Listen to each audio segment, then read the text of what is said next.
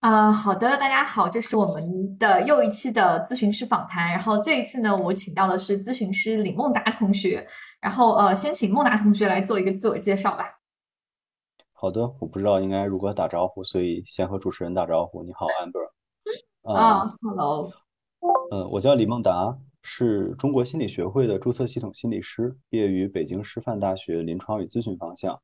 呃，毕业以来呢，一直在北京的一些高校做兼职的咨询师。除此之外，之前是在罗格斯大学、新泽西的州立大学和北大，还有华东师大合办的 ROSE 项目当中做心理健康顾问。然后做了几个学期，项目结束之后呢，现在是在北京的一家互联网公司做咨询产品的咨询标准化产品的研发，然后同时也会接待一些咨询。啊，好的。然后呃，谢谢孟达同学的自我介绍啊，他也是一个跨界的那个兼职咨询师哈。如果呃，虽然说是跨界，但我感觉还是在咨询领域为我们咨询师们提供更多的一些，在咨询领域做更多的事情，我相信。嗯，然后呃，今天这次邀请孟达来讲呢，就是呃，我我我觉得是一个蛮有意思的话题。我们选的话题是关于贫富，然后呃，但这个贫富我们是想讲的是呃经济上的或者说家庭背景的那种贫富差距，会影响我们内心吗？会让我们内心也出现贫富会分化吗？就是穷人的内心一定是更糟糕、更充满那些负面情绪的吗？富人的生活一定是更呃更愉快、更更不需要去去去做一些处理的嘛？因为大家知道，网上之前有一个流行很广的图片哈，流流传很广的一个图片是说啊、我的心理咨询师告诉我，其实钱可以解决多数心理问题，多数人的心理问题就是因为没钱。我不知道大家有没有看过这张图片哈，就是我是看过这张图片，所以它真的是如此吗？就是有钱真的有钱人真的是快乐的无法想象吗？而穷人就是整天毫无生机吗？这个问题很有意思啊，就是你刚才提的时候，我就想到了另外一个段子，就是佛祖不渡穷人，即使是去庙里也是这样。当然，我也是穷人，不过不过我的工作经历其实让我接触到了很多所谓的富家子弟，就是像新泽西州立大学这样，在美国都算排名很靠前的学校。那么中国学生如果想过去的话，其实需要有一定的家庭经济实力，否则他没有能力去申请或者是支付这样的学费。所以在这样的情况下，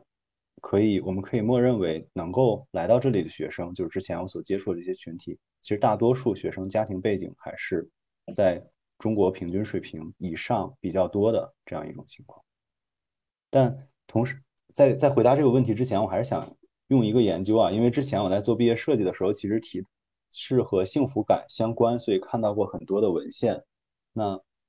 我看到的大多数文献其实支持的理论都是这样的，在满足了我们基本的生活水平，这个生活水平指的是基本的医疗、教育和这种温饱的水平之后，其实财富的增长和幸福感没有任何的关系。或者是极弱的正相关。当然，也会在大概两三年前的文献里面，两三年前所收集到的文献里面，其实会有一些文献，个别文献支持的是，随着经济水平升高，会幸福感越来越高。但是所有这些文献的支持，我看到的都是它其实是在用社会的成功这个评价标准，包括财富、社会地位等等这些，来评价你是否幸福。所以这其实是一个伪命题，就是他所有的幸福来源于这些社会评价，然后这些社会评价当然和他的财富是正相关的。对，就是包括其实其实呃，就是我们心理学出身，大家都知道，这量表嘛，就所有的这些东西都是来自于量表。但你知道，其实你去做过那些量表的时候，其实你就会发现，它其实是一个有它的指向性的，它有自己的维度，它有对于生活满意度、对于生活幸福的一个定义。那那个定义本身，其实你老实讲，你再往深想，它就是有一些就是就是社会评价的味道在里面。就到底什么是幸福呢？它真的可以被定义吗？甚至可以被科学家以量表的形式去测量吗？我觉得这是一个很难回答的问题，因为幸福是一个非常主观的点。那么这样一种主观的感受，其实本身它就很难是一种特质性的，它更多的我理解应该是一种状态性的。嗯就是我们应该不能说这个人是幸福的，或者这个人是不幸福的，我们可能更容易说的是他现在处于一种比较幸福的状态，或者是不太幸福的状态。所以说，其实即使在我们心理学这个大领域里面，大家也会看到不同的分支。其实对于同一个概念，我们的看法会非常不同。其实，在我们呃，也许有一些，也许偏测量的，也许偏所谓所谓科学心理学，虽然我们也是科学心理学吧。就是就是可能偏偏那种研究，把人当做一个实验对象来研究的那些心理学的一些学科的一些视角来看，他是认为一切的概念，一切我们主观的东西都是有有可以被定义的空间的，它是可以去被定义的。但是其实像我们这种可能偏偏主观一点的咨询这样的领域，我们恰恰会认为这个部分的开放度是很高的，它也许是很难被定义的。对，像刚才所说的这样一个幸福的概念，因为它是一种主观感受嘛。它又是一种状态型的这种特，就很难叫做特质了。就是它是一种状态。那么其实我们会发现，我记得之前好像有过什么社会心理学危机，就是批判心理学不够科学，但是在用科学的方式去做研究，就是因为它是一个主观的状态型的这种词汇嘛。所以我会觉得，我个人觉得一个比较比较直观的这种例子就是。我早上吃的鱼香肉丝和我早上吃的煎饼油条，其实会直接影响我今天去测量的幸福感。嗯，那所以这样测量出来的幸福感，又怎么能和我的社会价值和我的这些真的这个金钱地位去做比较呢？因为那些是相对客观存在的，而我的幸福感是每天每时每刻都在变化的。所以我觉得这些研究本身确实存在这些问题。只不过它是能在一定程度上反映这两者的关系而已。哦，所以，我我想，也许我们可以回到今天的这个部分哈，就是关于内心世界的。哎，我觉得中文真的很有意思哈，内心世界的富有和贫乏。所以，呃，既然你刚刚说到说幸福也许不能被定义，那么在如果你作为一个咨询师，或者说你所学习的那些理论里面看来，在我们咨询领域，大家是怎么去看待什么内心世界的富有和内心的贫乏呢？觉得这是一个。可能我一直在思考，但是一直没有答案的一个问题啊，好真诚！大家看到了吧？我们咨询师不知道就是不知道。对，简单的说就是，其实我并不知道这个问题的答案，就是内心的富有和内心的贫乏。我觉得，首先，如果是用幸福这个词来定义的话，其实幸福几乎就可以和内心的富有做划等号。一个幸福的人，他一定不是一个内心贫乏的人。而一个不幸福的人，他也很难是内心很富有的人，因为他可能装了很多的知识，装了他有很多的技能，但是他依然沉浸在很强烈的痛苦、不幸福当中。那我们我们又怎么能说他内心是富有的？这个角度上来讲的话，可能会比较接近于幸福这个词。嗯，但如果说让我去划分维度的话，它到底有哪些维度？首先我想到的是塞里格曼的那个 PERMA 的那个理论，它有五个点。可能我并不并不能背全，就是但是这个其实如果真的去科学的定义，有一个操作性的定义，其实作为积极心理学之父，这个理论的提出也并没有很多的依据，只是他大概就跟马斯洛一样，他提出来的一样。马斯洛那个其实有被研究证明过吗？其实也很难讲，它也只是一种理论框架，甚至有很多人现在也并不太认同他的这个框架。对，所以我觉得这个很困难，但。如果更简单的，我觉得像你刚才提到了中文，我就突然想到了有没有可能用中国的这种思路，比如说一阴一阳，我们凡事都会讲两个维度，就是我们如果如果从两个维度来讲的话，其实无非就是自己的一个方面指的就是积极的一个方面，有资源有优势，就是如何利用资源，如何利用优势，如何体验积极情绪，如何建立更好的关系等等这些实现价值。那所有的积极，我觉得是一个方面。同时，另外一个方面就是痛苦的方面，可能我们常见的悲伤、愤怒等等这些情绪。我想，所谓的内心富有，首先应该是两者都存在，没有可能我们只有积极的一个方面，没有消极的一个方面。因为如果真的只有这样，真的有这样的人的话，我想大概率他应该是在精神病院，当然是在做被研究的工作，而不是去做研究者。也就是那些病人，他有可能会沉浸在一个完全美好的世界当中。我们现实当中的人肯定是不存在的，所以，但但同样是用两者来定义的话，我觉得大概就是，他积极的一个方面会能更多，他更多的时间放在去追求这些积极的事情上面，比如说追求自我价值的实现，比如说他去建立良好的人际关系。那么消极的方面呢，他又能比较自如的去用应对。第一时间觉察到内心的痛苦、悲伤、愤怒等等这些任何的负面的感受，识别它是什么，可能去接纳，可能去调节，可能去转化，但很快的就会恢复到一个相对稳定的状态。我觉得如果这样来说的话，可能就是一个比较富有的状态，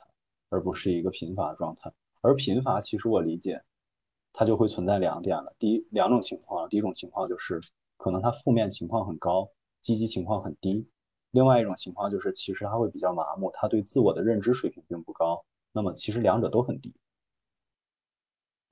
所以我在想，这个部分也许在讲的是，呃，所谓我觉得孟达这个这个提议很好，就是用重用阴阳的角度来看。那我们咨询师也会去讲那个积极面和消极面，它是并存的，就是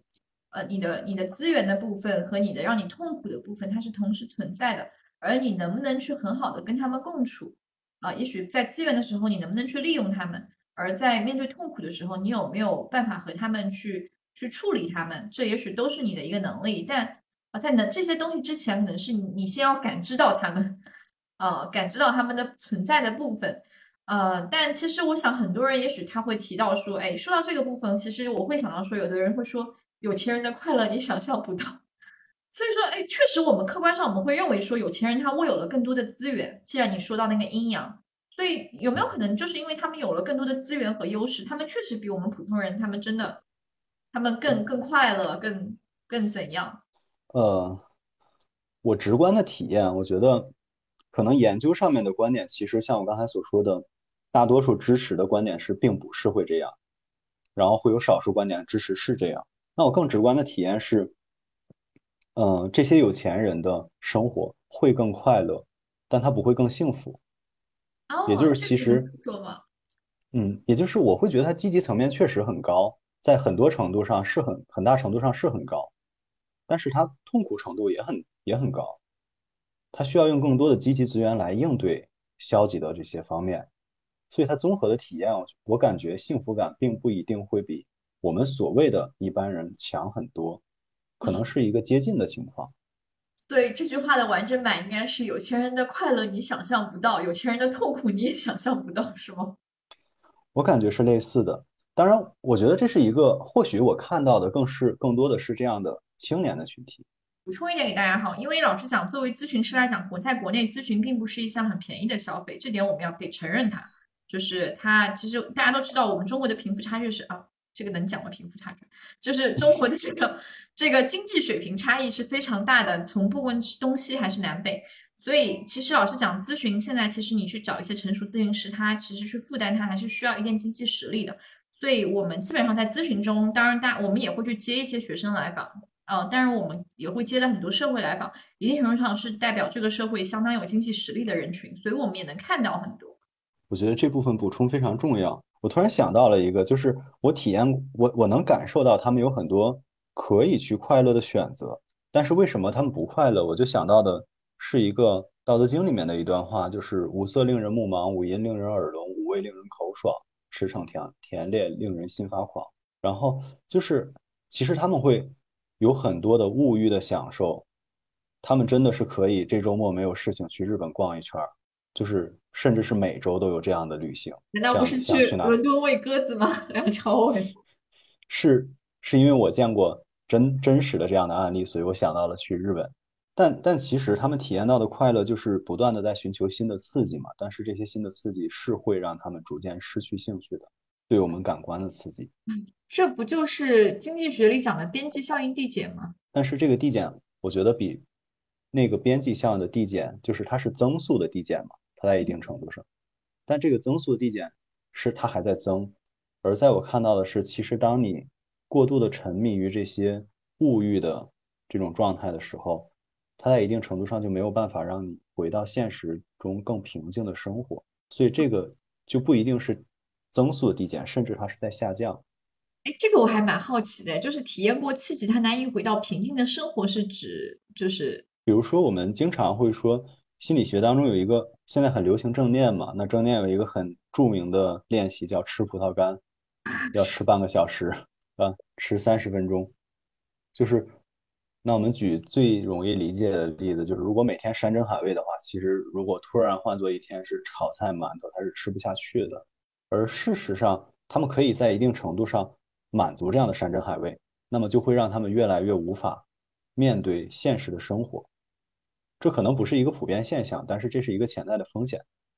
啊，我想它像是举，就是它像是整体的在概括他们这种状态。当然，我们不一定说他们每天，因为每个人的癖好不一样。就是像是你天天在吃山珍海味的时候，也许你已经发觉不到一个小米粥它那种香甜感，你已经体会不到了。对，因为你刚才提到的是有钱群体，所以我想到的是我任何能想到的周围的认识的有钱人，而不限于是某一个。啊，他们是一个群体。其实大家可以想象，就像你每天吃山珍海味的时候，你的舌头其实已经被麻痹了，或者说它已经被被改变了。所以当你去去体验一个馒头或者一碗粥本身那种。食物本来的味道的时候，可能已经吃不出来了，已经觉察不出来了，你感受不出来，所以也就意味着你生活中在丧失很多东西。对，也就是我们所说的觉察力其实是在下降的，因为我们需要很高的刺激才能达到我们感觉的这个阈限。那么它不断的用高强度来刺激，获得了快乐，但其实生活当中更常见的是平静的刺激，它的觉察力就会下降很多，这是一个风险。但是我并我并不确定它存在的这个。普遍程度有多高？对，但其实可以举个例子啦，就是或者说，就拿女生买包举例子好了。也许你每天买个买买七八万的包，你天天买，但是你你也许你需要更大的刺激，你需要买买一百万的包。但老实讲，一百万的包可能也只有爱马仕、喜马拉雅包才能符合你的需求。但是你知道，越往上，你你的你的物欲越往上的时候，能满足你物欲的那个选择，它在变少，就是。就是如果说你只是想要一个一千块的包，你也许全世界你有无数的包包可以选择。当你想要一百万的包的时候，你全世界可能只有这么几款可以给你选。那其实也就一定程度上意味着，其实你感到快乐的那个选项是很少的。所以其实这个就涉及到了我们今天谈到的主题，我感觉就是明明可以用几十块钱的包、几块钱的神就是自己制作的包，或者是普通的几百元的包来满足的这种欲望。其实幸福感是相同的，但是当我们不断的去叠加这样的欲望的时候，物质欲望的时候，我们的经济越来越富有了。其实我们内心并没有变得越来越富有，内心的幸福幸福反而越来越满，难以被满足。所以这是一个问题。对，所以大家不要想，哎，我要努力赚钱，有钱我就幸福了。你要想，也许有钱那一天之后，你要达到你的幸福，你要付出更大艰巨的努力，因为你知道赚。赚一百万和赚一千万的难度是不一样的，所以你赚一百万的时候，可能那个一百万的那个东西已经刺激不到你，你要追求一千万，所以你要加入下一场更卷的竞赛。听起来就很像西西弗斯的陷阱，就是翻过了一座山，我们发现前面永远就有可能你这座山是永远翻不上去，每次把石头推到那里就会掉下来。但是对于更多的人，其实他在不断的成功，每次翻过一座山，后面永远有更高的山，那他又无法停下来。嗯，但也许我也想聊一下，就是说说阴有有阴有阳嘛，那有贫穷有富有就有贫穷，那我们也许把目光到贫穷的这一方，因为大家知道，其实这里面要说了哈，我们咨询师也会做很多公益的来访，就是我想每个咨询师，这是我们的伦理的要求，也会也会鼓励我们去做这些，会开放一些低价来访，所以我们也会见到这个社会上也许经济水平不那么好的，包括也许我们也在很多在学校做兼职咨询师。其实就是学生，其实也是这个社会上收入不是很好的群体，呃，所以我们会讲到说，这个也许比较经济上经济水平比较差的一些呃群体，他们是不是就如大家所想象的，他是生活中充斥着痛苦，然后这个像是一个深渊一样，情绪的深渊，他他被这些痛苦所充斥满。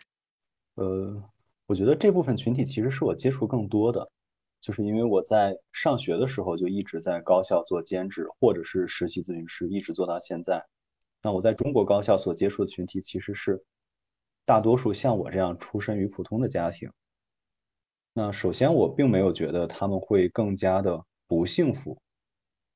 其实我觉得整体水平其实都是类似的，就是幸福这个水平其实是类似的，但是会有一些差别，就是很多普通家庭所接受的思维就是。如果说他的家庭经济水平是比较普通的话，那么他所接受的思维可能父母没有那么多的文化，没有那么多告诉他人生应该如何走的这些经验。那么，当他到了一个新的群体之后，可能他会存在一些不适应。然后，其实我们刚刚也提到说，也许他们他们的生活确实很艰难，这个部分就像你说的那个，他们资源的部分也许拥有的很少，但他们确实在面临更多的痛苦。但我想，某种意义上，也许他们的痛苦经历的足够多，他们在面对痛苦的时候，他们是有很多经验的。对，但这就涉及到了他们如何利用资源，然后如何去面对痛苦的经验。其实我在想啊，就是作为可能家里能够给他足够的经济支持，或者是说人生经验这样的群体，他有他的痛苦，他有他的快乐，他也有他解决问题的方式。那么，作为我们更广阔的普通。出身的这样的学生群体，也是有自己处理问题的方式，也有自己的快乐、自己的痛苦。那么，既然今天谈到的是贫富，其实我在想，有没有可能谈拿出一个点，就是在某些群体有一些共同特征比较多的这些点。那么，如果我们更多的人能够去习得这样的特征，习得这样的思维模式也好，或者是与自己相处的模式也好，那其实有可能是。能够提升很多人的幸福水平的。哇，这个好有意思啊！就是呃，就是关于穷，就是经济水平更好和经济水平更差。其实我想，我理解就是经济水平的这个贫富差，或者是也许不只是哈，我也许觉得，我觉得他觉得也许更更多的是一种社经水平的差异，就是也许还有一些经社会地位的那个差异的部分，在给我们的内心，或者说给给在这样的家庭出生，在给孩子到底在带来什么？也许有一些，就是当然这个部分只是我们作为个人的一个经验的一个，或者说个人的一个看法讨论，它不是一个非常严肃的一个一个一个研究或者是一个一个指导，只是说我们在聊一些这样我们的一些看法。对，首先我确实会认为不同的群体、不同的所谓的阶级差异，其实各自有各自的优势，但是确实我们不可否认的是，那么他们上一代积累下来的经验一定对他们有。更加直接的指导作用，然后我最直接的感受其实就是用一个词来概括，可能也是一个比较新的心理学词汇，就是自我同情的水平。其实我会觉得，当我接触不管是国内高校还是留学生群体当中，家庭水平更好、社会地位更高的这些家庭的孩子的时候，他们其实自我同情水平会更高，相比于我们从普通家庭出来的学生。也许你需要在这里面备注一下，对对，这个对我觉得，我觉得我可能需要，我觉得可能需要说明一下，就是自我同情水平是什么？因为这个词，即使对于咨询师来说，可能也是一个比较新的词汇，它提出来的时间就很短。嗯，自我同情水平其实包含六个因素，有的人会分成六个维度，有的人会分成三个维度。我想今天可能时间关系，我就只提其中的三个维度，就是三对。概念，那我们只提这三对儿里面的积极的那个方面。那第一点是自我宽容，就是其实我们很多，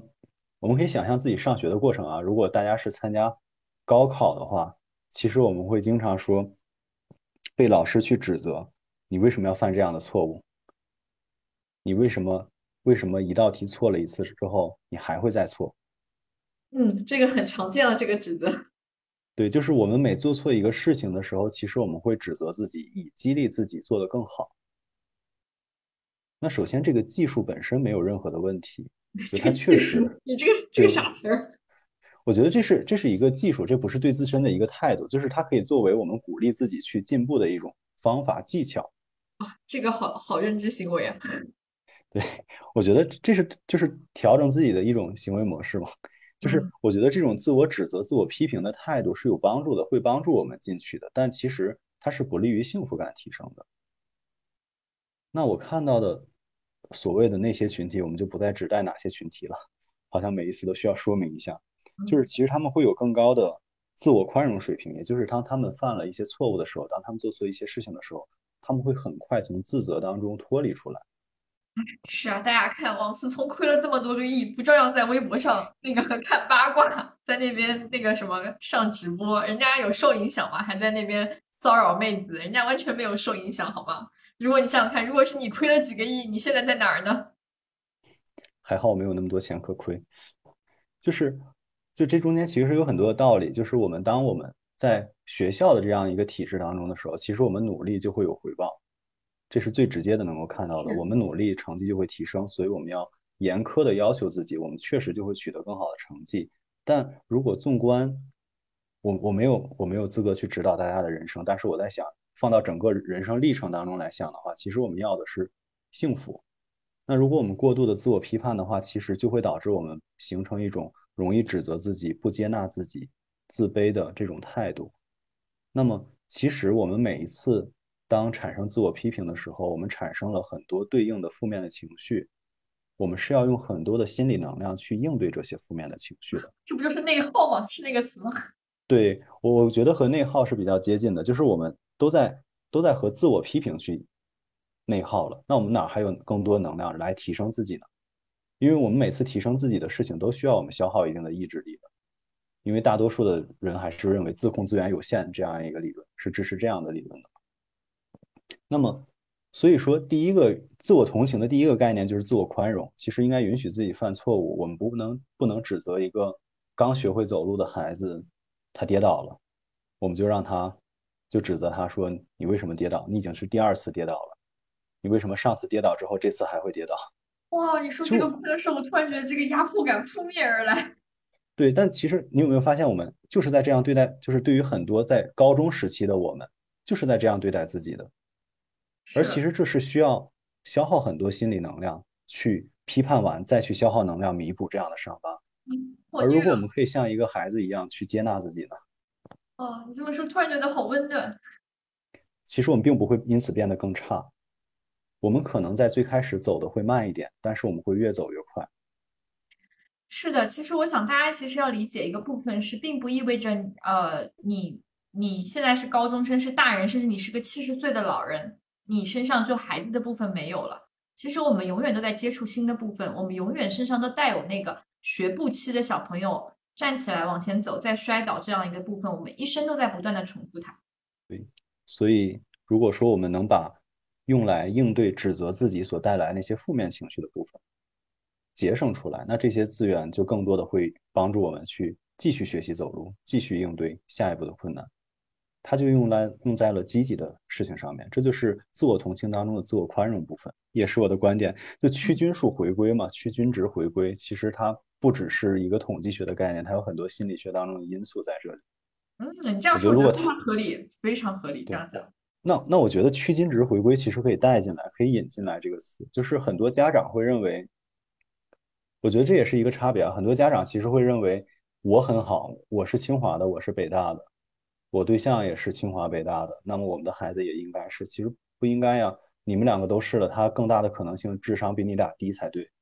嗯，就是我们在心理系的时候，我们大家经常会讲说，哎，清华北大在一起，其实很容易生出自闭症。就是，就大家知道，就是高智商的父母其实是，就是高智商本身其实带有一定的变异性。我理解，它就本来就不是一个，它本来就是一个一两个标准差之外的人群了，它已经是特殊的了。所以你会特别的聪明，但也有可能会带来一些特别的其他东西。对，但即使特别聪明，其实也很难再超过父母的这种变异性。嗯，是，这就是问题。那这就刚好，其实可以引出我们第二个概念，就是除了刚才的自我宽容之外，第二个概念就是普遍人性。其实很多自我同情水平高的人，他具备的一个特点是他并不认为这是我自己才会犯的错误。我们在学校，老师经常会告诉我们一个事情，就是人怎么可能在怎么能在同一个地方摔倒两次？可事实上，我们会发现每个人都不只会在同一个地方摔倒两次这么简单，一定会摔倒很多次。有一个小诗叫做《人生无章》，我非常喜欢那个过程。其实我们并不是说经历了一个坎儿，有些有些事情确实我们犯了一次错误，撞了一次南墙就会回头，但大多数的事情其实需要我们踩很多次坑，才可以逐渐的过来。而且这不是我们自己的问题，是我们每个人都会这样。我们已经用了十几年的时间形成了一种固定的行为模式，或者是几十年的时间形成了一种固定的行为模式。我们怎么可能因为他碰到了一两次挫折就很容易的改过来？所以这一定需要一个时间。我们允许自己去犯更多的错误，我们允许自己去像别人一样不完美、不优秀。这不是我们不光是对自我宽容，而且可以理解为这是对普遍的大多数人都存在的状态的一种这种想法的话，就会释然很多。就是不是我只只有我对自己宽容，而是所有人都会犯这样的错误，所以我才需要对自我宽容。其实他在一定程度上也是对第一个自我宽容的进一步的解释。啊，所以它是普遍宽容，就相当于说它是对所有人这个世界观是，就是大家都是会犯错的，就是也许前面那个是讲我会犯错，第二个在讲大家都会犯错的。对，所以当你在面临一个错误的时候，你会认为这是普遍的人性，这是普遍的状态，并不是我一个人的问题。那么其实同时在宽容的同时，你就和世界建立了连接，证明我是正常的，我犯错是正常的。嗯，而且这我因为犯错而进步，人际关系很有好处。对呀。所以不会苛责自己，也不会苛责他人，当然就会幸福很多。然后第三个就是就是自我同情的概念，三对概念里面的第三个，我觉得会比较容易发生歧义，我就不想说很多。但是确实是我观观察到的比较比较明显的一个点，就是正念水平。那这个正念是吗？对对，Knife 在提出自我同情的时候，他用的那个词也是 mindfulness，但是它和这个佛教八正道里面正念，或者是和卡巴金所提的心理学正念，还会有一些区别。它更加强调的是这种觉察、不加批判的态度，而没有任何技术的存在。其实它指的，因为自我同情是一种这种可以理解为是情绪水平、个人特质、状态等等这些，它不存在一些技术的实施，就是它并不是一个正念的技术。它听起来跟那个这两年我就是也比较风行的一个说法叫慈悲心，感觉很像哎。对，就是。慈悲喜舍四禅心，它就是从这个概念里面出来的。哦，就因为它其实很像慈悲心的这个概念，就是它讲。对对对，对，完全就是从这里出来的。所以它其实会和我们普遍认为的正念是比较一致的，但是它不会强调那么多你如何去正念，它只是强调你应该如何去对待，就是更好的觉察，更加不加批判的觉察。嗯，哎，这其实也会有有我我也。我也替观众提一个问题哈，就是这里面也许所讲的都是一种态度啊，因为因为你知道，蛮多的来访其实来到咨询，他也会问我该怎么解决呀？有什么办法吗？就是蛮多人喜欢问这个问题的。但你知道，我们咨询师可能很多时候我们帮你一起做的练习是在于觉察。对。然后刚好你提了觉察的这个部分，所以我在我就顺着这个话题我就在说，嗯，那。我们很多时候我们会设想那个二富二代们，他们是更有资源的、更有办法的、神通广大的，什么有什么七大姑八大姨的，有什么复杂的社会关系的，所以他们厉害，或者说他们压力小。那我想到了一个练习来来去解来去回答你这个问题啊，我想是不是合适？吃葡萄干吗？我没有足够的时间吃葡萄干。好，我觉得这个东西可能是合适的。嗯，这样。看到屏幕可以录清楚吗？这个东西。看到，一打。下面的字能够看清楚吗？哦，可能看不太清楚，看不太清楚。那个非常草本精华，我能看到。罗汉。哦，好的，好的，那就没有关系了。那么，你觉得你大概需要？我们刚才提到觉察的问题啊。那么，我们做一个最简单的例子，我觉得这个可能是我对觉察它的作用比较重要的作用之一的这个理解，就是你用十秒钟的时间告诉我这个上面有多少汉字。应该不是很困难吧？如果给你十秒钟的时间，或者如果是有视频的话，可以其他的观众朋友也一起玩一下。好紧张，好有压力。好的，尝试一下，十秒钟时间，来多少个？只需要告诉我汉字的字数。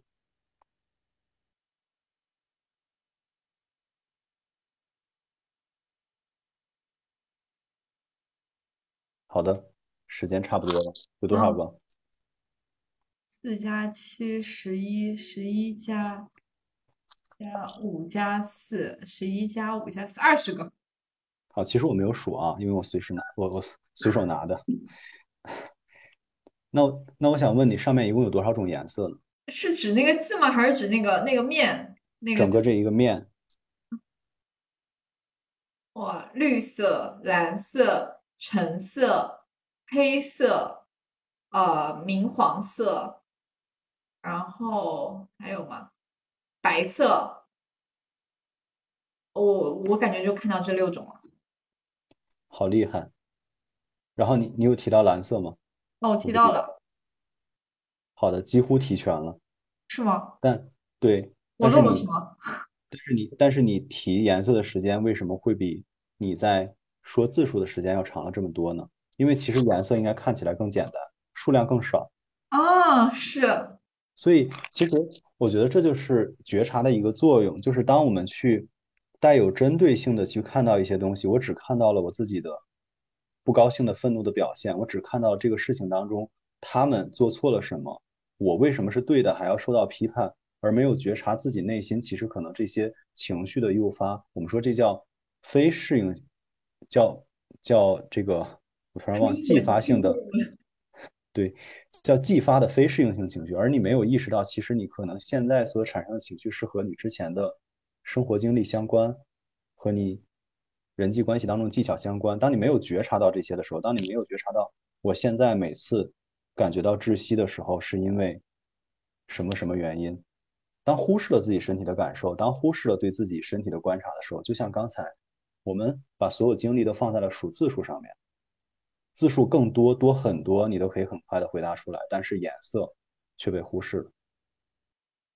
而事实上，我们没有觉察到那些部分，才是我们身体一直在向我们身体传，我们大脑传达信号。你现在悲伤了，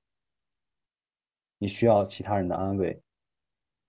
你现在感觉到非常的委屈，你需要找一个地方可能哭一下，释放一下。你感觉到非常的愤怒，你可能需要的是发泄。我们忽视了这些情绪，我没有觉察自身的需求，没有觉察自身的感受。那么我们再想去帮助他，是帮助自己识别这些信号就会很难，去解决这些问题就会很难，因为你自己没有识别到这些信号。它虽然一直呈现在你眼前。嗯，这个练习好有趣，好形象啊！这个练习好好。啊，我也是借用的别人的练习。我早知道会有这样一个环节，我会准备一个更复杂的东西来考验你。啊，这个。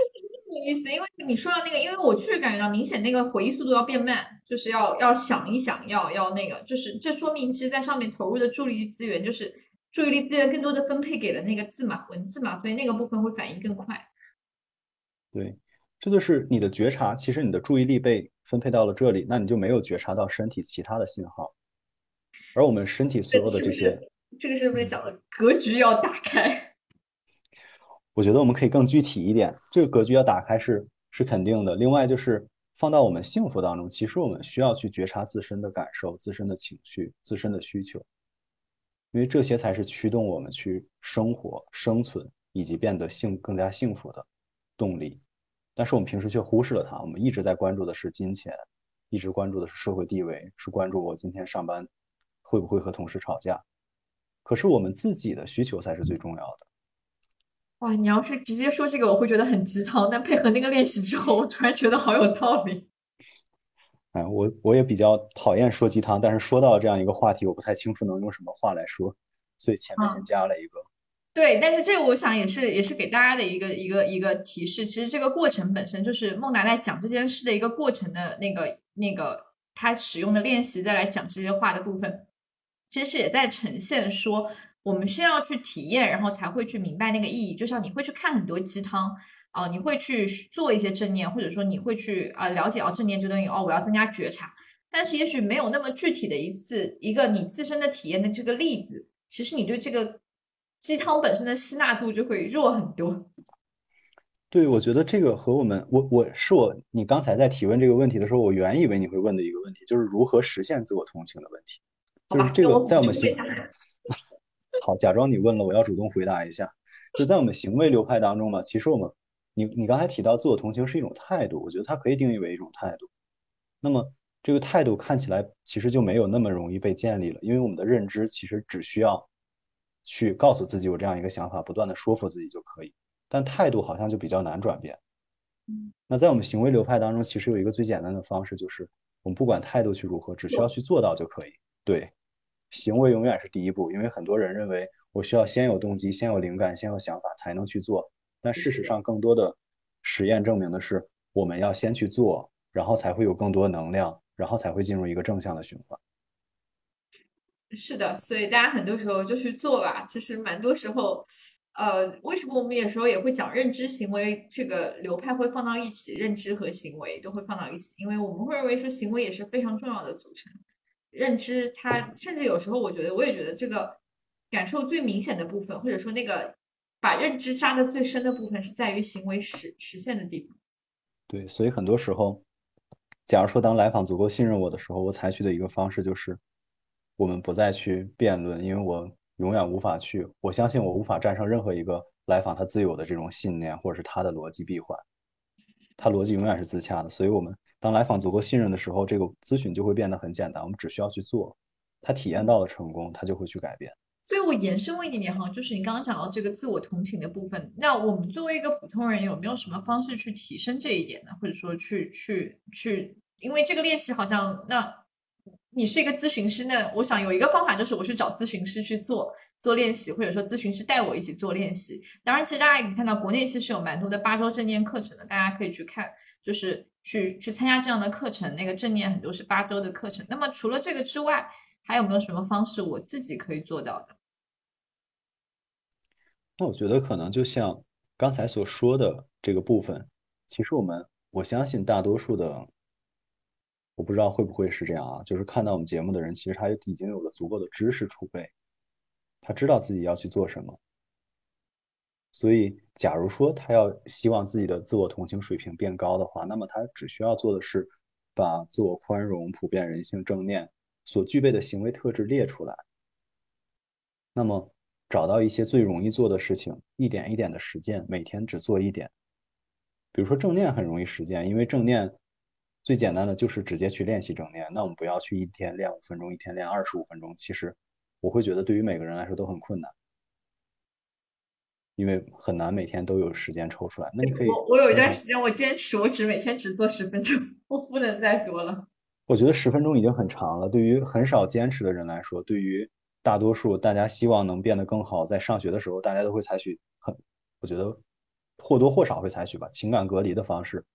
来处理学业、处理工作的时候。其实你每天如果能坚持十分钟正念，我感觉已经很长。那有没有可能是五分钟？有没有可能是两分钟？甚至是一分钟的呼吸练习？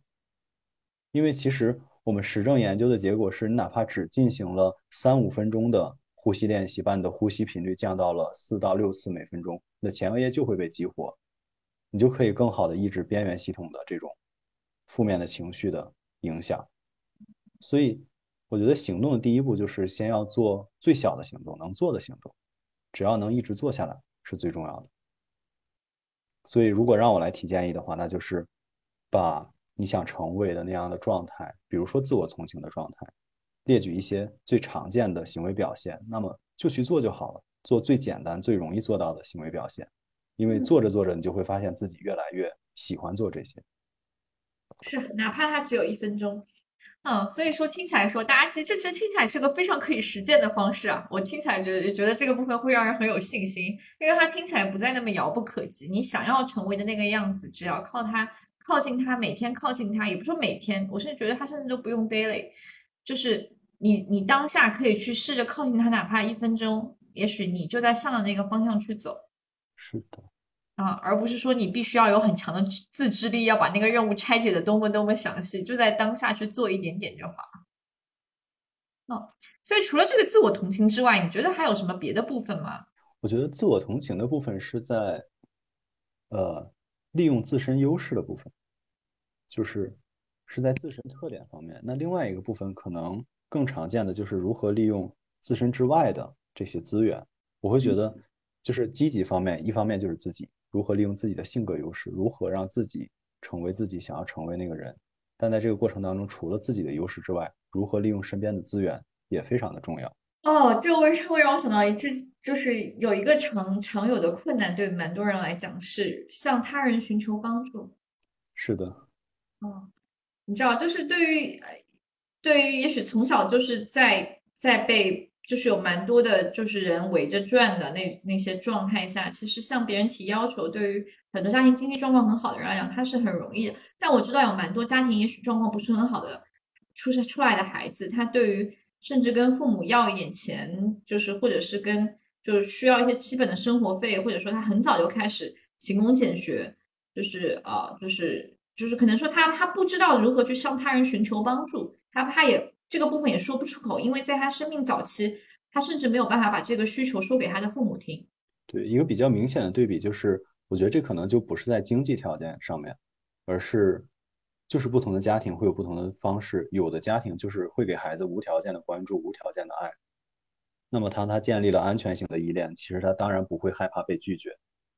因为他知道现在被拒绝，下一次还会成功，得到别人的帮助。但对于更多的中国家庭，其实接受孩子接受的是有条件的爱，就他一定要先达到父母的要求，才可能获得父母的关注。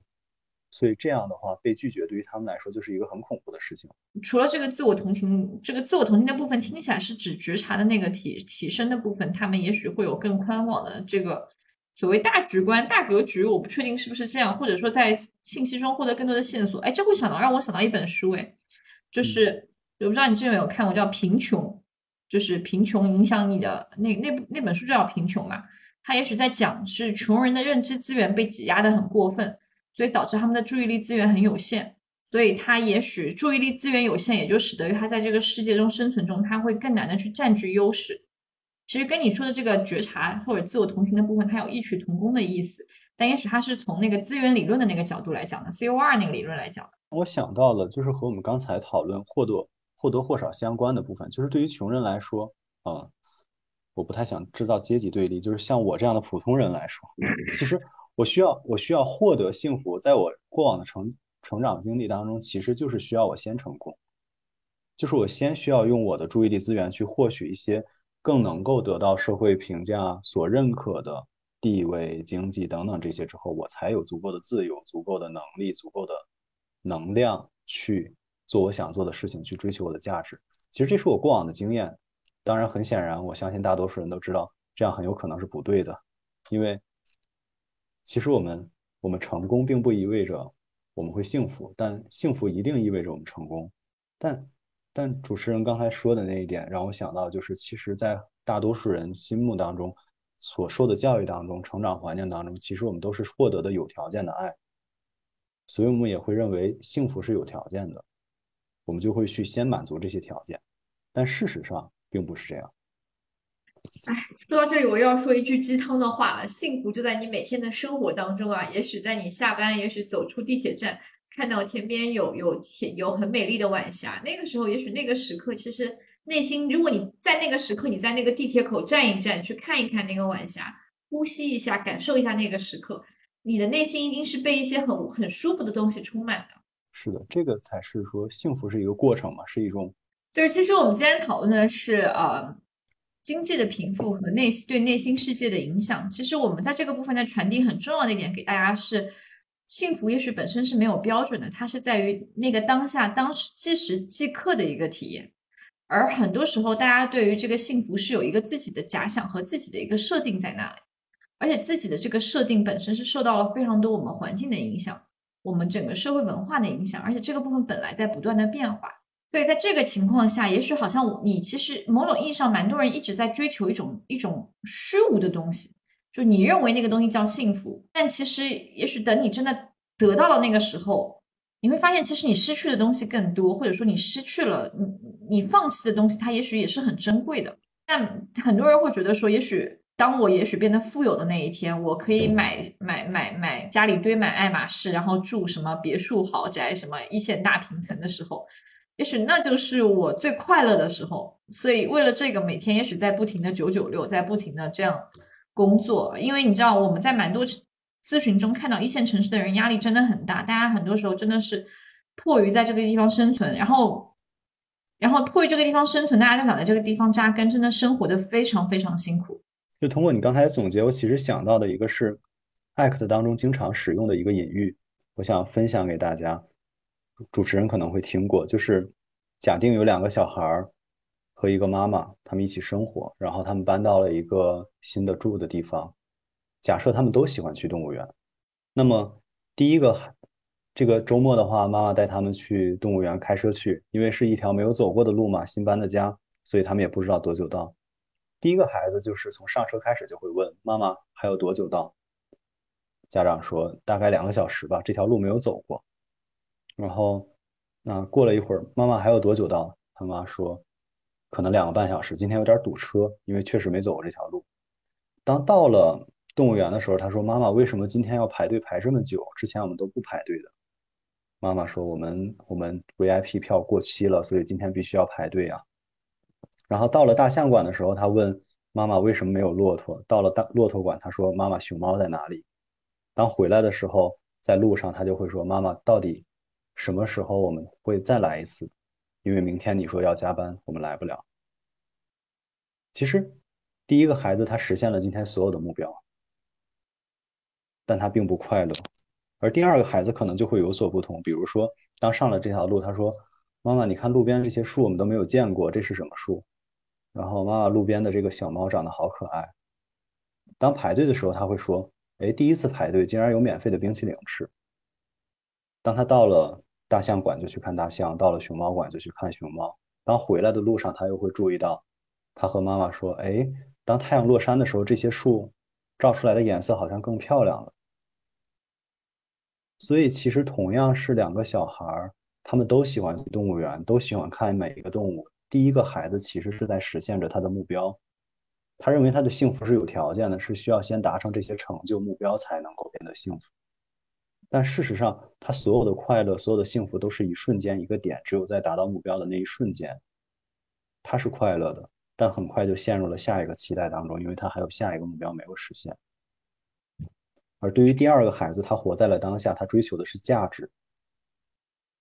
我觉得这就是区别。可能我们今天讨论到最后，刚才主持人的。总结让我想到就是这个例子。我们很多时候认为幸福是有条件的，但其实幸福是每一刻的过程。这个部分，我想孟达说的非常好。这个举的一个例子就是，很多时候大家对于所缺的那个部分，我们投入了很多很多的注意力，以至于我们我们忽视了我们已得的东西。所以这也是很多人非常懊恼自己的失败、自己的挫折，他非常非常痛苦。但你知道，挫折和成功本身就是由人来定义的。也许他本身在在你你只是你你好像陷入了那个定义当中。也许我想，即使是挫折，他也是有所得的。而且我其实不太喜欢“失败是成功之母”这句话，因为老实讲，他他其实在暗示说，成功是更高级的，或者是就是成功才是那个最终的要去追寻的那个东西。你看，有了失败才会生出成功嘛，所以所以成功好像才是那个终点一样。但其实很多时候。我会觉得说这两个是平行的东西，哦，它没有谁生谁的东西，它只是我们生活中都会有的各种各样的体验。但是它什么叫成功，什么叫失败，都是由不同的人在定义的。也许你眼中的成功是我眼中的失败，你眼中的失败是我眼中的成功，大家看法不一样而已。它不意味着说哪个一定是绝对的，谁谁更更怎样。但我知道在蛮多人心中，大家非常在意这些东西，而这个在意的部分也会让大家在生活中，我们也许看。富有的人，包括富有的人看贫穷的人，我们都会持有彼此的刻板印象。啊，也许富人会觉得说，我要在富人的圈子里；穷人也许看上去特别悲苦，要离他们远一点。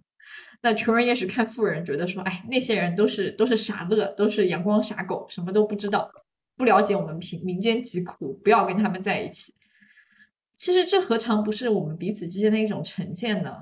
也许金钱也只是一一个 factor 而已，它并不是在决定于我们整个生活啊。好的，那我来进入总结环节。呃，今天跟孟达讨论了一下关于金钱对我们内心的贫富的影响，因为我我知道有蛮多人其实对于这个部分，特别是我觉得在现在的国内的这个社会下，大家的经济压力其实生存压力很大，所以大家在这方面其实会有蛮多自己的一些嗯看法，或者说蛮多对自己。对这个部分里面的假想嘛，蛮很多人会想，要是我有钱就好了。我想这是很多人都会想的，哎，包括我本人，我也想过，要是我有钱了，我就可以买某某某啊什么什么东西了啊。大家都会有这样的幻想，甚至也有很多人会想，要是我再有钱一点，也许我的内心就不会那么痛苦，不会那么抑郁了。老实讲，我相信这也是有很多人会有的想法，因为那些烦恼好像都解决了。但其实我们今天也讨论了，幸福本身它它。不是一个标志性的东西，它只是在于你的体验。如果你如果你本身一直是抱有这样一种非常狭窄的一种体验角度来看待这个世界，那你会非常容易感觉到不幸福。而当你把这个体验域拉广一点的时候，你也许本身不管你在哪个处境，你是能都是能感觉到那个所叫幸福的那个体验的。而我们也提到说，结合我们自己在咨询中的一些经验，我因为我们我们既会接触啊。经济水平比较好的人群，我们也会接触经济水平一般的人群啊。在我们的体验当中，我们也会觉察到说，啊，对于可能更富有阶级的人来讲，他们的那个自我同情的水平也许会高一点，而也许对于也许相对来说，呃，像我们这样的普通普通人来说，啊，我们可能会在处理一些困难场景中，我们也有我们自己的经验和我们自己的一些呃独有之道，这也许是呃另外在我们另外那个群体中他所没有的。但我想，无论我们是哪一个群体，不意味着我们在内心世界是有高下的，或者说内心世界有所谓的贫穷和匮乏啊。也许它可以叫贫穷和匮乏，但我相信那都是取决于每个人个人的定义。我们相信它都是齐平的。啊，所以说也是希望说这个部分能够给到大家一个重新看待这个金钱对我们内心世界的影响，因为我知道那句，就像我今天开头说那句广为流行的话，有钱好像就解决一切的问题，包括心理问题，但真的是这样吗？我想在我们咨询师看来，我们从来不这么觉得，因为有钱人看咨询师可能看得比你还清，嗯，所以当然这只是一个玩笑话了啊，呃，当然，呃，关于这个部分，呃，如果说刚刚提到觉。如果去扩充觉察的部分，我想这这次今天我们也是不推荐书籍或者电影了，因为孟达我想给了大家一个非常实用的一个一个生活的一个生活中可以去尝试体验的部分是，去想象你所要的那那个幸福的内容是什么，向那个部分靠拢的话，从今天开始只做一小点，你会选择做什么？向那个方向努力一点点，哪怕只让这个状态维持一分钟，那也许都会让你体验到那个部分，也许你。这已经是你开始走向那个部分的第一步，然后每天要做的也许只是把那个一分钟变成两分钟，变成三分钟，甚至你不扩大也没有关系。你体验过了，它就是存在的，所以它并不是不可企及的。好的，呃，孟达有什么需要补充的吗？我希望我我希望我是说说全了，没有漏掉什么。呃，应该没有，我感觉总结的已经很全了。嗯。好的啊，那么也很谢谢大家观看我们的节目，到了这个尾声的部分啊啊，也是希望大家在这个整个呃目前可能整个社会状态比较多变的一个情况下，可能大家都在承受很大的经济压力的情况下啊，依然能够寻找到一些给自己带来幸福的一些方式啊，因为我们想，也许经济它影响，但也许我们的内心的那个自由，它也许可以有更宽广的一个预限。